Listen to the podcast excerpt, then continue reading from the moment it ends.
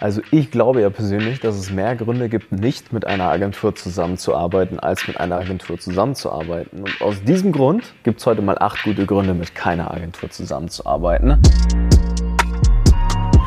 Wann es äh, tatsächlich keinen Sinn macht, mit einer Agentur zu arbeiten und äh, wann es vielleicht auch doch Sinn macht, mit einer Agentur zu arbeiten, das wirst du heute ein bisschen mehr herausfinden, indem wir mal die Dinge aufdröseln, die man lieber nicht tun sollte. Ja, das ist bei uns ein Riesenmuster, ehrlich gesagt, was ich erkannt habe. Das ist immer viel leichter ist, den Leuten zu sagen, was sie lieber nicht tun sollten, um sie erfolgreich zu machen, als ihnen zu sagen, was sie tun sollten. Ne? Dementsprechend mal so ein paar Erfahrungsberichte aus unseren Brands. Das sind 234 Millionen Euros an Umsatz, die tatsächlich unsere Brands erwirtschaftet haben jetzt die letzten Jahre. Wir begleitet haben, mit controlled haben, mit Agenturen im Hybridmodell, Inhouse-Teams aufgebaut, Inhouse-Team only, Mitarbeiter ausgebildet, die diese Bedingungen auch erfüllen, um solche Umsätze irgendwo zu erwirtschaften. Da gibt es ein paar, die machen schon über 10 bis 18 Millionen Euro Umsatz, 20 Millionen tatsächlich ist die größte. Dann gibt es äh, ein paar, die sind eher bei einer Million und auf der Reise gerade zu achtstellig. Und da gibt es ganz viele unterschiedliche Etappen. Ich würde fast mal sagen, dass wir hier bei bei Ecosa kurz davor sind, die mal systematisiert zu haben. Also welche Einstiegsstufen wann Sinn machen und wann man lieber, wie gesagt, nicht mit einer Agentur arbeiten sollte. Ich habe hier mal Wurzelprobleme aufgeschrieben. Die Wurzelprobleme sind auch die wichtigen Probleme, denn ich glaube, ganz wichtig jetzt erstmal zu erwähnen dass meistens es als Online-Shop-Betreiberin oder Betreiber immer sehr attraktiv ist zu sagen, ja, ich hole jetzt die Agentur rein, ich gebe die Verantwortung ab. Das sind die Profis, die wissen schon, wie sie es machen. Und dann kriegt man noch so einen Performance-Deal, den man fast nicht nicht abschlagen kann, ja, und dann geht es doch nach hinten los. Das ist immer so der Klassiker, weil man hat ja keine Zeit und man kann das auch vielleicht nicht so gut. Ja, das sind lauter solchen Themen, die kommen einfach auf. Und ganz oft übrigens auch immer wieder auf der Reise von 500.000 auf die erste Million im Monat oder von 0 auf 150.000 im Monat. Das ist auch so der Klassiker. Das sind diese klassischen Etappen. Grundlegend auch klassisches Symptom, by the way. Meistens liegt das Problem auch nicht im Traffic, also irgendwie eine Marketingagentur an den Start holen, die grundlegend in der Lage ist, Traffic auf Meta, Google oder über Influencer-Marketing oder TikTok einzukaufen oder irgendwelchen Content grundlegend zu generieren, sondern das Problem liegt meistens im hinteren Teil der Wertschöpfungskette. Wo wir schon beim ersten Problem wären oder ersten Grund nicht mit einer Agentur zu arbeiten, und das ist, dass du mal überprüfen kannst, ob deine Kunden lang genug bleiben. Ich gebe dir mal ein paar Benchmarks mit. Also wir machen bei uns immer so Datenanalysen, da gucken wir uns tatsächlich in den, in den Brands, wenn die starten bei uns, den 30, 60, 90, 365 Tage Customer Lifetime Value an. Das ist der Wert, der bestimmt, wie sich Kundengruppen von in einzelnen Kohorten über die Laufzeit entwickeln. Und den gibt es dann auch im Median, also das schaut man sich dann einfach im Schnitt mal so an. Und wenn du es nicht schaffst, innerhalb der ersten 90 Tage mal mindestens 15% Customer Lifetime Value Uplift hinzuschustern, dann hast du da wahrscheinlich ein Problemchen. Also so unsere Nordstern-Metrik sind ähm, innerhalb der ersten 60 Tage eine 20 bis 30% Customer Lifetime Value Uplift. Also das ist, was wir wollen. Kann sich unterschiedlich zusammensetzen. Also niedriger Einstiegswarenkorb, hoher Zweitkauf mit wenigeren Zweitkäufen oder hoher Einstiegswarenkorb mit vielen niedrigwarenkörbigen einkaufen. So setzt sich dann der Schnitt im Prinzip zusammen. Das kannst du mal überprüfen, wenn du nach einem Jahr mal guckst. Ja, ähm, das ist ja letztlich auch die wichtige Thematik. Ja, der ganze Cashflow in E-Commerce-Brands kommt meistens erst über Laufzeit. Dann sollte der irgendwo bei ja, 100 Prozent irgendwann liegen. Ja, das wäre so das Ziel. Also wirklich so 30, 60, 90 über das ganze Jahr hinweg. Über den 60 Tage Custom Lifetime Value Uplift und den 365 Tage Custom Lifetime Value Uplift. Gibt es für uns auf der Website übrigens auch ein paar echt coole Inhalte Monate. Dann, Grund Nummer zwei, nicht mit einer Agentur zusammenzuarbeiten. Klassiker, der Warenkorb ist nicht hoch genug. Also, was wir jetzt in Zeiten, wo die Ad-Kosten immer größer werden und auch generell ja alle predigen die ganze Zeit, ist, wenn dein durchschnittlicher Warenkorb nicht auf einer Höhe ist, wo du mal mindestens einen 65% Deckungsbeitrag 2 hast. Falls du nicht weißt, was das ist, das ist der Beitrag, der übrig bleibt nach Abzug von Warenkosten, variablen Kosten, also Landed Cost of Goods, das alles bei dir auf Lager liegt, versandfertig ist, Zahlungsanbieter und Logistik, also alles, was transaktional mitwächst. Und äh, wenn da nicht mal mindestens, also Beispiel 100 Euro Warenkorb, 65 Euro bleiben übrig, ja, womit wir arbeiten können, um Fixkosten und Marketing zu zahlen, dann hast du mit einer sehr hohen Wahrscheinlichkeit ein Problem und nicht einen hoch genugen Warenkorb, damit du in, sag ich mal, dem Umfeld, in dem wir uns jetzt gerade befinden, ne, das ganze teure Marketing leisten kannst und irgendwo auch konkurrenzfähig bist in den gängigen Marketing-Channels. Und wenn das noch nicht gefixt ist, was vielmehr eine Inhouse-Thematik ist, also Kundenverständnis, Angebotsgestaltung, all diese Sachen, bisschen Controlling, Produkte rausschmeißen, vielleicht mal nicht so viel auf Fremdware gehen, etc. Also ganz wichtig, nicht mit einer Agency arbeiten, die irgendwie Traffic liefert, ansonsten verbrennt ihr Geld mit irgendjemandem, der nicht diese Kontrollwerte kennt. Punkt Nummer drei. Margenstruktur grundlegend der Produkte ist nicht ausreichend. Also das spielt irgendwo so ein bisschen in das rein, was ich jetzt gesagt hatte. Ich schließe es nochmal kurz ab. Händlerware kann man eigentlich grundlegend knicken. Also wenn man nur 20, 30 Prozent Marge hat an einem Produkt, dann ist es wirklich sehr, sehr, sehr schwer, wirklich noch erfolgreich zu werden nach Retouren etc. Punkt Nummer vier. Schlechtes Controlling. Das ist der Klassiker. Da spreche ich nicht nur von Controlling im Sinne von wirklich Demand Planning, Forecasting, Liquiditätsplanung, sondern auch Marketing Controlling. Bestes Beispiel Multi-Channel Tracking. Also wer alle seine Marketingkanäle nicht in einem übersichtlichen Dashboard hat und das bis runter auf den Cashflow beurteilen kann, wie die Kanäle zusammenspielen, keine Agentur. Klassiker, die Google Ads Agentur schiebt die Schuld auf den Online-Shop, die Shopify-Agentur schiebt die Schuld auf die Meta-Agentur.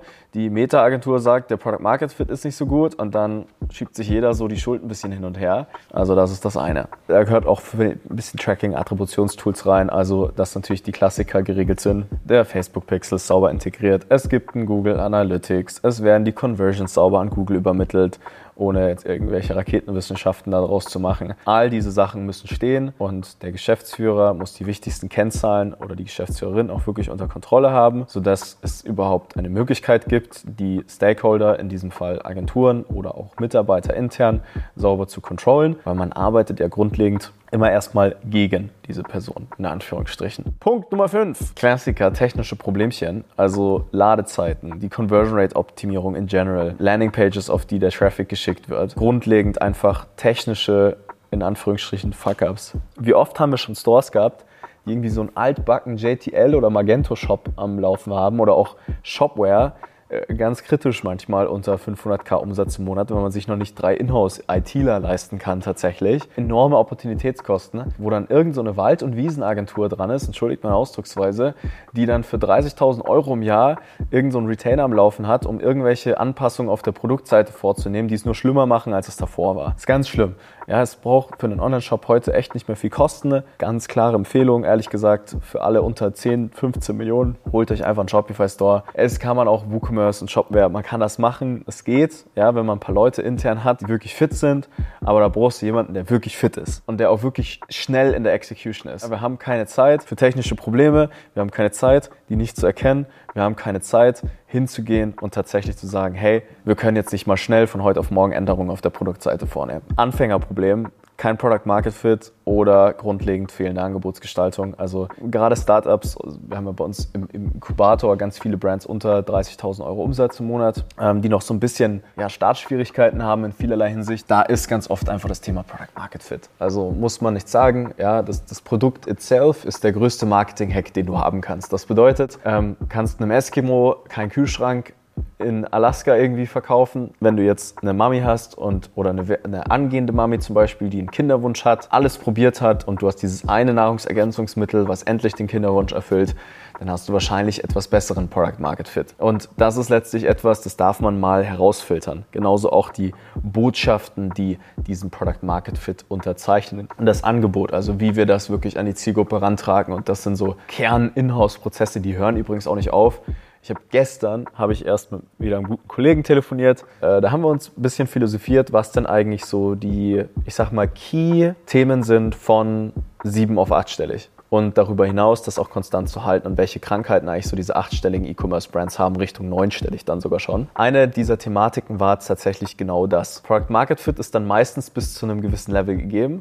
Ob der aber reicht, ob dann wirklich ein Account von 2000 Euro Tagesbudgets auf 10.000 oder von 10.000 auf 20.000 Werbebudget am Tag zu bringen, ja, also wirklich sehr, sehr kalte Märkte trotzdem noch profitabel zu konvertieren, ohne dass das zu sehr auf, die, auf den Cashflow drückt. Es hat genau was damit zu tun. Also wie die Zielgruppe angesprochen wird, mit welchem Angle, ja, und wie viele Produkte wir letztlich haben, die Product Market Fit haben. Und dann setzen sich halt solche Accounts zusammen mit 100.000 Euro auf Produktkategorie A, 100.000 Euro Produktkategorie B, 100.000 Euro im Monat Produktkategorie C. Und so kommen dann große Accounts zustande. Und das ist im Kern Product Market Fit und Message Market Fit und Offer Market Fit. Also diese drei Sachen immer. Product, Message, Offer. Da fallen wir eigentlich die ganze Zeit dran. Und da ja, ist auch super wichtig, einfach systematisch vorzugehen und mal die Bewusstseinsstufen zu kennen, in denen sich Märkte befinden und nicht gleich als Startup vielleicht auch so zu tun, als wäre man schon eine achtstellige E-Commerce-Brand. Punkt Nummer sieben, kein solides Tracking. Das, was wir brauchen, ist Tracking bis runter auf den Cashflow.